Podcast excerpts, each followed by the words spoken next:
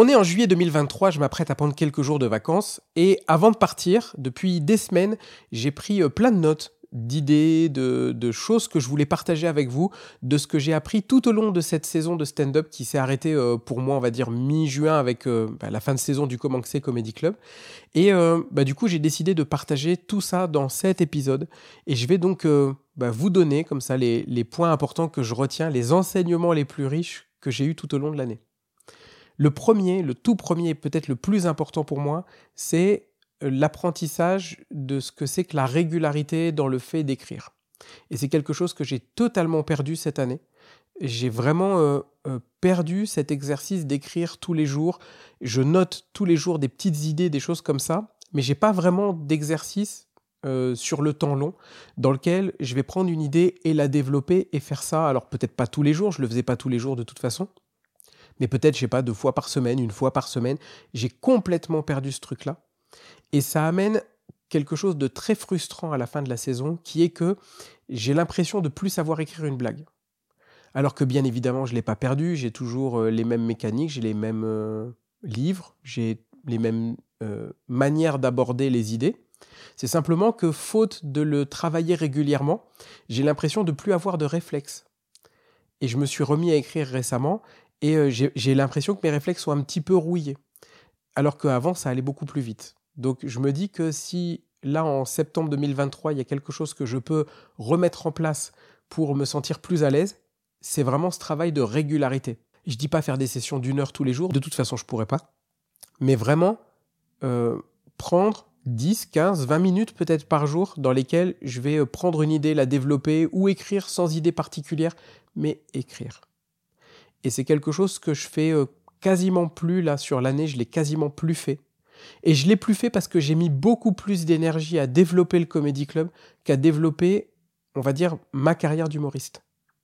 Il s'est passé beaucoup de choses au Comanxé, au premier rang desquelles on a reçu euh, Shirley Soignot au mois de novembre. Et ça, ça a commencé au mois d'août 2022. Toutes les premières discussions, les négos de contrat, etc., elles ont commencé à ce moment-là. Ce qui fait que depuis la rentrée 2022, toute mon attention, mon énergie, elle a été accaparée jusqu'au mois de novembre à de la logistique, du remplissage, de la communication, le plateau en fait. Et à côté de ça, j'ai continué à jouer un petit peu, mais j'ai joué des blagues entre septembre et décembre. J'ai joué à peu près les mêmes blagues, je les ai rodées. Mais j'ai vraiment pas pris le temps d'en écrire d'autres parce que je me concentrais complètement sur le plateau. Le plateau s'est très bien passé. Euh, ça a donné euh, deux belles sessions avec Shirley où on est très content, elle aussi. Enfin voilà, c'était vraiment une super soirée. Mais il y a sentiment qu'une fois que la soirée a été terminée, eh ben, il fallait repartir presque de zéro en fait. Et comme j'avais pas écrit pendant euh, deux mois ou trois mois, eh ben en fait, je me suis retrouvé euh, après que le show soit passé à euh, bon bah c'est toujours les mêmes blagues et maintenant faut se remettre au travail. Et ça a été très difficile.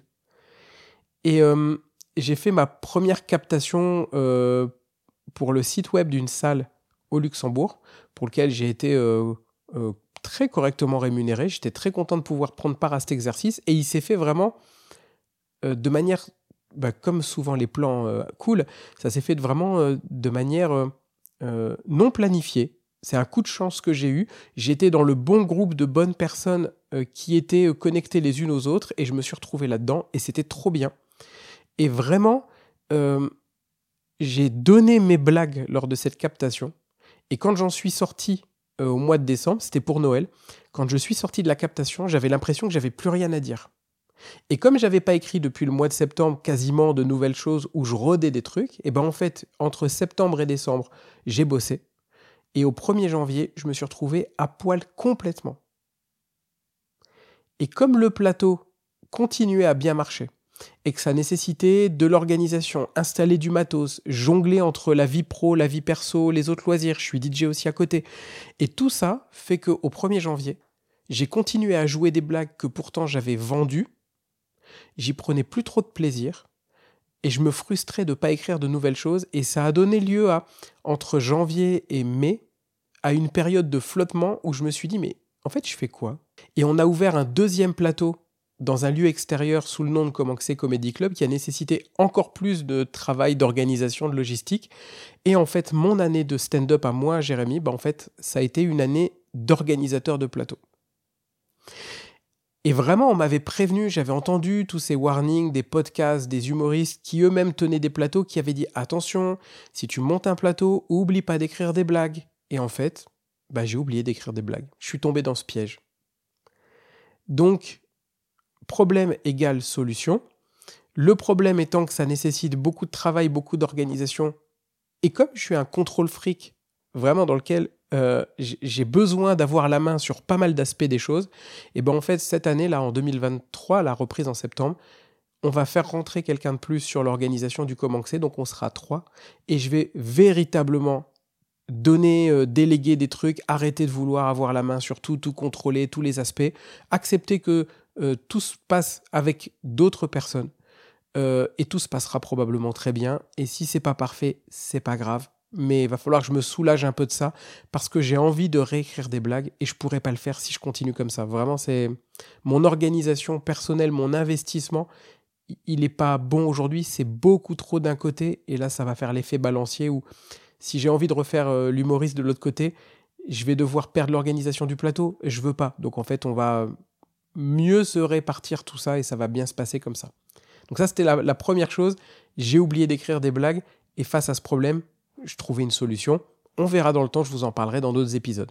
Ça m'amène aussi au deuxième enseignement qui est que toujours avec l'organisation du plateau, mais plus encore en tant que humoriste participant à des plateaux, j'ai l'impression de m'être professionnalisé, j'en ai parlé dans un autre épisode, mais j'ai aussi l'impression parfois de m'être durci, d'être plus intransigeant euh, dans ma manière de travailler. Je le sens en tant qu'organisateur. Des fois, je suis très catégorique, très euh, affirmatif dans les choses que je fais. Ça peut être très rassurant pour certains qui se disent Ok, il sait ce qu'il fait. Pour les gens avec lesquels je travaille habituellement, ça peut donner l'impression que euh, je ne sais pas jouer en équipe. J'en ai conscience et c'est quelque chose que je veux travailler aussi. Donc, je, je me rends compte de ça. Et je me rends compte aussi qu'à certaines occasions, j'ai été assez dur. Et là, pour le coup, je pense que c'était une bonne chose j'ai notamment deux occasions en tête. La première, c'est que on avait monté un second plateau avant même celui que je mentionnais précédemment. On avait monté un plateau qui était pas dans un lieu très adapté. C'était pas mal, mais c'était pas passionnant. Euh, la communication avec le lieu était pas incroyable et ça donnait des soirées qui, euh, pour les humoristes et pour le public, n'étaient pas incroyables.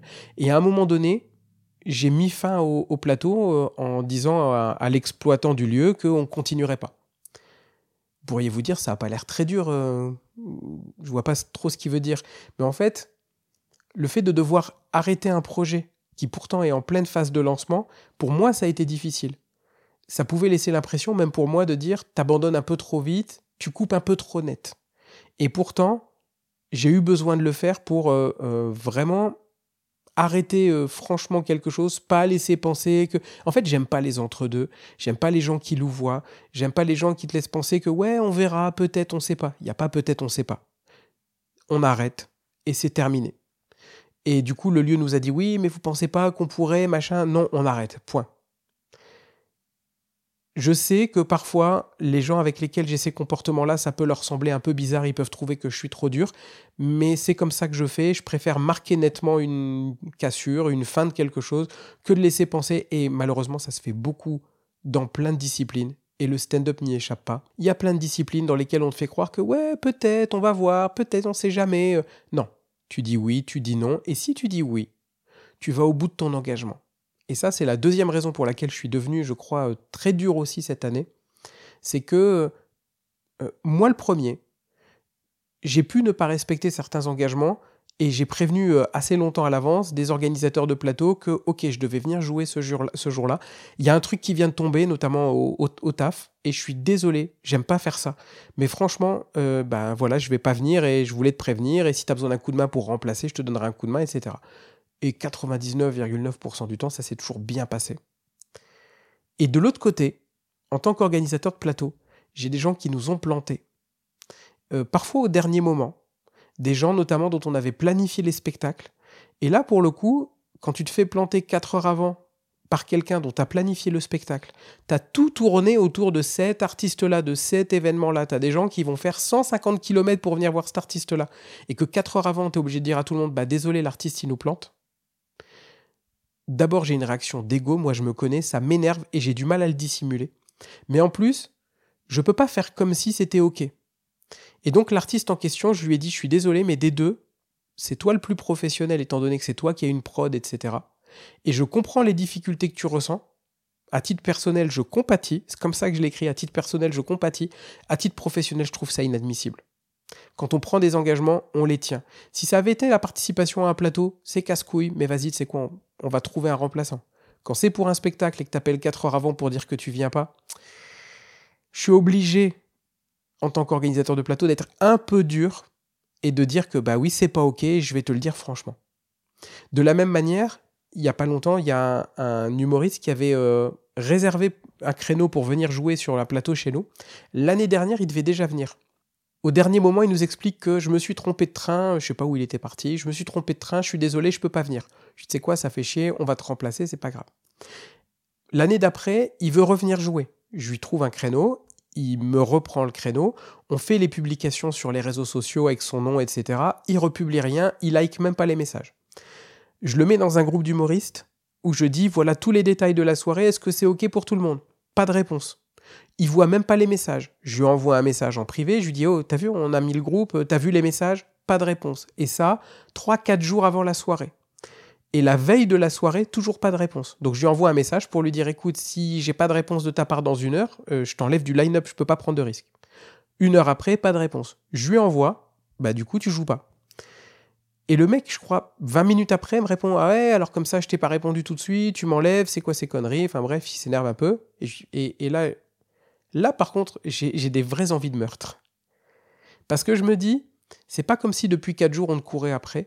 C'est pas comme si depuis 4 jours t'avais pas un comportement professionnel. Et ça, pour moi, j'accepte pas. Et vous avez probablement écouté l'épisode sur le professionnalisme et tout. Vous savez euh, comment je travaille, quelle est mon éthique. Et vraiment, quand je tombe dans ces cas-là, j'ai vraiment beaucoup, beaucoup de mal à, à faire comme si ça n'existait pas. À l'inverse, il y a des moments où j'étais un, peu dur et genre, je m'en suis un peu voulu. Il y a notamment une soirée dans laquelle il y a un humoriste que j'aime beaucoup, avec lequel j'ai l'habitude de travailler très souvent. Il vient très souvent jouer sur mes plateaux. Je l'aime, c'est vraiment un copain. Et c'était un peu galère. Le, je voyais que dans ses transports et tout, il s'était organisé d'une manière où c'était pas sûr qu'il arrive à l'heure. Et je lui ai répondu, bah si t'es pas là à l'heure, tu joues pas. Ça paraît assez faire comme logique. Simplement, comme c'est quelqu'un que je connais, que j'aime bien, j'ai eu des scrupules. Et mon deuxième enseignement de cette année, c'est finalement de garder ce côté carré, cette organisation qui me caractérise, qui fait que je pense, les artistes qui me font confiance, qui viennent jouer avec moi, euh, ils savent que ça va être géré professionnellement et qu'il n'y a pas de galère quand on vient jouer avec moi. Par contre, il faut que je fasse gaffe à pas être trop loin là-dedans et que ça reste quand même euh, du fun, on n'est pas le Paname, on n'est pas des endroits comme ça, et je veux surtout pas qu'on le soit, et je veux pas commencer à traiter mes artistes mal, comme ça peut être le cas parfois dans certains lieux. Voilà. Donc je veux vraiment, deuxième enseignement, continuer à être professionnel, mais trouver une balance où je garde un peu de sérénité. Et je pense que m'appuyer encore un peu plus sur les autres collègues de l'organisation du Comanxé va me permettre de prendre un peu de recul et de pas être sur les nerfs comme ça, la main sur l'organisation, stressé par tous les aspects. Le troisième enseignement, c'est euh, ma relation à l'alcool. J'ai pas de problème d'alcool, j'ai pas de consommation exacerbée, je bois pas plein de verres, je suis jamais saoul. Il n'y a jamais une soirée dans laquelle je me rappelle pas ce que j'ai fait, où je suis bourré, où je dis des conneries, euh, où je me dis le lendemain, mon Dieu, qu'est-ce que t'as raconté, qu'est-ce que t'as fait, t'as montré ton cul. Jamais. Mais, étant donné que j'ai une opération de l'estomac, chaque fois que je bois de l'alcool, les effets sont très rapides et très forts et euh, je peux boire un verre de vin. Euh, au bout de cinq minutes, je peux commencer vraiment à être un peu la tête qui tourne et, euh, et ça va durer pas très longtemps, c'est l'avantage. Mais par contre, je sais que par exemple sur des plateaux, il m'arrivait de boire un ou deux verres de rosé avant, à proximité immédiate de mon passage, et que ça me donnait des moments où je pense pas que j'étais mauvais sur scène, mais j'étais probablement pas aussi bon que si j'avais pas bu. Et surtout, j'avais l'impression de pas être en maîtrise. Et ce que je vous dis aussi depuis le début de l'épisode, c'est ce besoin de, garder le contrôle des choses. Et en ayant consommé de l'alcool avant, j'ai perdu totalement le fil de ce que je faisais. Parfois, j'ai même, euh, euh, ça m'est arrivé de terminer mon passage et de pas m'être rendu compte de est-ce que c'était bien ou est-ce que ça l'était pas. C'est pas arrivé souvent, mais c'est suffisamment euh, marquant pour moi pour me dire je ne bois plus avant les scènes. Et donc, euh, si on joue ensemble et que vous me voyez boire un verre, traitez-moi. Mais normalement, ça doit plus arriver parce que je sais que je ne bois plus avant les scènes. Je peux boire deux heures avant peut-être un verre, un verre, et je boirai plus après. Mais jamais au début du plateau, je vais consommer de l'alcool. Je le ferai peut-être après, mais certainement pas avant. Et il y a un point très marquant. Je me souviens d'une chauffe au Comanxé où je suis monté sur scène et j'ai bu un verre de rosé, euh, je crois 15 minutes avant de monter sur scène. Je suis monté, j'ai fait ma chauffe, et à un moment donné, dans une interaction, j'ai dit une connerie. J'ai pas fait une dinguerie, mais j'ai dit une connerie. J'ai fait une remarque à un spectateur qui était une remarque déplacée, que j'ai pas aimée, et ça m'a amené à me dire waouh, peut-être que c'est mon esprit qui fonctionne comme ça et que si j'avais pas bu, je l'aurais dit aussi. Mais il se trouve que j'avais bu à ce moment-là, et donc je vais plus le faire. Comme ça, si ça arrive à nouveau, au moins je serai un peu plus en maîtrise et je me sentirai pas dérapé comme là je me suis senti déraper. Et vraiment, euh, par chance, le, spectateur en question, c'est plutôt quelqu'un que je connais et avec qui j'ai une bonne entente, donc ça s'est bien passé, personne euh, personne n'a pété un câble et tout, mais je m'en suis un peu voulu lui faire une remarque et j'aurais pas dû le faire. Donc ça, c'est vraiment euh, le travail sur l'alcool. Il est très important pour moi et il est d'autant plus important que j'ai plein de collègues comme ça, des hommes, des femmes qui boivent, qui fument avant le spectacle, prennent de la drogue, peu importe. Chacun a ses rituels. Je juge pas. Je sais que pour moi, il fonctionne pas en tout cas. Et surtout, je veux garder une consommation d'alcool dans ma vie personnelle qui soit maîtrisée et qui soit euh, festive. Et je veux pas commencer à lier le stand-up et l'alcool. Je trouve ça malsain de lier l'alcool avec autre chose. Ça pourrait être l'alcool et la moto. À un moment donné, ça a été l'alcool et le DJ. Quand je mixais, je buvais du rosé pendant la soirée, comme il y a 15 ans en arrière, je buvais du Red Bull toute la soirée. Et je me souviens d'un moment où je suis rentré chez moi, je crois qu'il était 7 heures du matin, et je me suis endormi à 11 heures. Parce que, parce que le Red Bull avait des effets sur moi et parce que j'étais préoccupé de ma consommation. Et je veux pas retomber euh, dans ces mécanismes-là. Donc euh, j'ai coupé ça tout de suite et c'est très bien. J'ai aussi, et c'est un des enseignements les plus importants cette année, je me suis efforcé de, de saisir les opportunités, de ne travailler qu'avec les gens que j'aime bien. Je m'explique. Sur les plateaux, je programme plein de gens différents, des gens que je connais, des gens que je connais pas. Il y a plein de gens qui viennent jouer. Euh, quand on a organisé des spectacles, j'ai fait des spectacles avec des gens que je connais bien, que j'aime bien, et des gens avec lesquels j'ai pas d'affinité. C'est neutre. C'est pas que je les aime pas, c'est neutre, on se connaît pas. Et euh, on a organisé des événements avec eux. Et à chaque fois, ça a été la même chose. Les gens avec lesquels je m'entends bien, parfois on a eu des difficultés de remplissage, de communication, de logistique, mais à chaque fois, non seulement on a tout résolu, mais on l'a résolu en tant que gens qui ont du plaisir à être ensemble. Et lorsqu'on a créé des événements avec des gens euh, avec lesquels on n'a pas d'affinité, on a eu des difficultés, parfois même on a dû annuler des spectacles, et ça a été beaucoup plus difficile pour moi de travailler de cette manière-là dès lors que je n'ai pas d'affect avec les gens avec lesquels je travaille. Et donc, quand on a monté le deuxième plateau cette année, quand on fait jouer des artistes, sur ce plateau-là, ma règle, c'est de ne faire jouer que des gens que j'aime bien. Et c'est à parti pris. Euh, je ne fais jouer que des gens que je connais, avec lesquels j'ai des affinités, et parfois même ils ne se connaissent pas eux-mêmes, mais c'est la garantie pour eux de venir jouer dans un environnement qui est sain, avec quelqu'un qu'ils connaissent, quelqu'un qui les apprécie, et, c'est le cas pour tous les artistes qui jouent ce soir-là. Et à chaque fois qu'on a fait ça, ça a donné des soirées trop bien, où les gens se sont bien entendus, ils ont tous bien marché, ils ont vécu un bon moment, et les soirées elles-mêmes parfois ont pu être un peu plus dures. Mais c'est pas grave parce qu'on les affrontait en gens euh, connectés les uns aux autres. Et ça, pour moi, je me rends compte que le stand-up, j'en ai pas besoin dans ma vie. Je rencontre plein de gens, mais je rencontre dans le stand-up des gens que je n'aurais pas rencontrés autrement que dans le stand-up. Que ce soit dans leur système de valeurs, dans leur pensée, dans leur mode de vie. Ça m'amène une richesse que j'aime beaucoup et à la fin, ça me fait rencontrer des gens qui finissent par devenir des gens que j'aime bien. Et c'est ces gens-là avec lesquels je suis euh, euh, serein de travailler.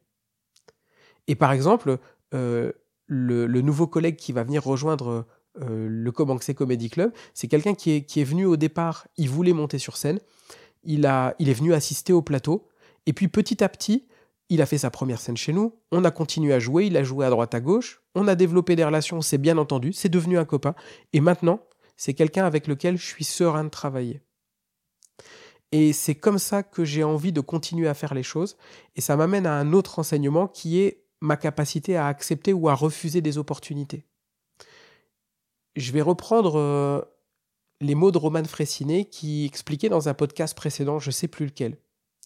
Il disait Ma manière de choisir ce que je vais faire en stand-up, il y a trois critères. Est-ce que c'est des gens que j'aime bien? Est-ce que le projet est cool Et est-ce qu'il y a de l'argent à gagner? Et lorsque j'en ai deux sur trois qui sont réunis, alors je le fais. Ça peut être un projet qui n'a pas d'intérêt artistique, mais c'est des gens que j'aime bien, il y a de l'oseille. Ou alors je peux travailler avec des gens que j'aime pas, mais le projet il est cool et il y a de l'oseille, etc., etc. Donc maintenant ma manière de travailler, ben, en fait c'est celle-là, elle est vertueuse pour moi, et je suis content de bosser comme ça, tout simplement, ça me met en sérénité. Et j'oublie pas un truc, j'ai un taf, je suis DJ à côté, j'ai une vie de famille, j'ai le stand-up, et je peux accepter que le stand-up parfois me mette en contrainte par rapport à tout le reste, simplement parce que je vais le faire avec des gens que j'aime bien. Si c'est pour aller m'emmerder avec, des gens que j'aime pas, dans des endroits que j'aime pas, où j'ai pas envie d'être, je le fais plus. Et j'ai eu un exemple cette année d'un plateau que j'ai fait un, dimanche soir, alors que je revenais d'un truc en famille, j'avais pas envie d'y être. On m'avait dit du mal de ce plateau, j'avais pas envie d'y être, j'avais pas envie d'être loin de chez moi un dimanche soir, tout était réuni pour que j'ai pas envie de le faire. C'était pas des gens que j'aime bien, c'était pas une opportunité où il y avait de l'oseille, et c'était pas un projet dans lequel je croyais. Et les trois raisons, en fait, je me suis dit, mais vraiment, la soirée a débuté, je me suis dit, mais qu'est-ce que tu fais là? Et non seulement je me suis demandé ce que je faisais là, mais j'ai été mauvais ce soir-là. J'étais un mauvais humoriste, j'étais un mauvais euh, partenaire dans la soirée, j'ai pas été euh, extrêmement sympa, j'ai pas été très ouvert, je suis resté un peu dans mon coin. Et donc ça me fait dire, ça c'est un autre enseignement, que là pour la reprise, je ne ferai que des choses dans lesquelles j'ai vraiment envie d'être, dans lesquelles il y a vraiment des gens euh, que j'aime bien, et, et tant mieux s'il y a des sous à gagner. Mais le premier métrique, le, premier indicateur, c'est est-ce que c'est avec des gens que j'aime bien? Et le reste, normalement, ça devrait bien se passer. Et le dernier truc que je voudrais partager, c'est que vraiment la manière dont moi je conçois le stand-up, c'est un échange asynchrone. C'est-à-dire que là, je fais un podcast, je vous parle de trucs, je, partage moi ce que j'ai vécu, les enseignements que j'ai eus. Peut-être que vous serez dans les mêmes situations, que vous y êtes déjà allé, euh, que vous êtes déjà passé par là, et que vous vous dites Ah, tiens, je me reconnais, peu importe. Mais je donne ce truc-là, il va se passer euh, des jours ou des semaines, et à un moment donné, je vais rencontrer quelqu'un qui va me rendre au centuple et sans le savoir ce que moi j'ai envoyé. Et il n'est pas du tout concerné par ce que j'ai raconté. Je vais donner un exemple. Je fais des épisodes de podcast où je raconte un peu mon parcours. Je partage ça, Point. Et puis, il n'y a pas longtemps, j'héberge des humoristes à la maison. Et puis, à un moment donné, il y a un des deux, ils étaient en train de travailler pendant que moi je rangeais et tout. Ils écrivaient des blagues, ils développaient des idées. Et il y en a un des deux qui me dit Tiens, bah, toi, Jérémy, donne une idée, on va la développer avec toi. Et ça a été hyper généreux parce qu'en fait, on a travaillé 10 minutes ensemble, 15 minutes, et on a développé 2-3 minutes de blagues. Et j'ai trouvé ça hyper généreux, en fait. Et vous pourriez me dire, bah, normal, enfin, moi aussi, je fais ça avec des copains et tout. Oui, sauf que moi, ça m'arrive plus. J'ai plus de groupe de travail, je mets tellement d'énergie à organiser un plateau qu'en fait, j'ai plus d'interaction, d'écriture avec des humoristes. Je sais plus ce que c'est que d'être dans la même pièce que d'autres personnes qui écrivent des blagues. Je sais plus tout ça. Et lorsque ça m'arrive à nouveau, je suis trop content. Et merci pour tous les humoristes, toutes les humoristes qui tout au long de l'année, sans même se rendre compte, m'ont donné des petits bouts de petites choses. Certains m'ont donné des blagues, certains m'ont donné euh, des éléments de comportement, certains m'ont donné des astuces pour la chauffe, certains m'ont donné des astuces pour mieux vendre le chapeau qui me permet de proposer des meilleurs chapeaux aujourd'hui et peut-être encore demain. Certains m'ont proposé des astuces sur la communication et plein de choses comme ça. Et j'espère que tous les épisodes que j'ai fait là cette saison vous ont permis aussi de, capter ces trucs-là et m'ont permis à moi de vous filer aussi ces astuces qu'on m'a redonnées parce que je vous l'ai dit, c'est un jeu d'échange. J'ai hâte de reprendre au mois de septembre, de reprendre les plateaux et tout pour pouvoir à nouveau rencontrer plein de nouvelles personnes que je vais pouvoir aimer plein de nouvelles personnes avec qui je vais aimer travailler et comme ça donner plein de trucs et recevoir plein de trucs parce que c'est juste pour ça que je fais du stand-up. Je vous souhaite un très bel été. Je vous souhaite de bonnes scènes si vous jouez d'ici là. Et puis, euh, bah, j'espère vous rencontrer bientôt. Et bonne scène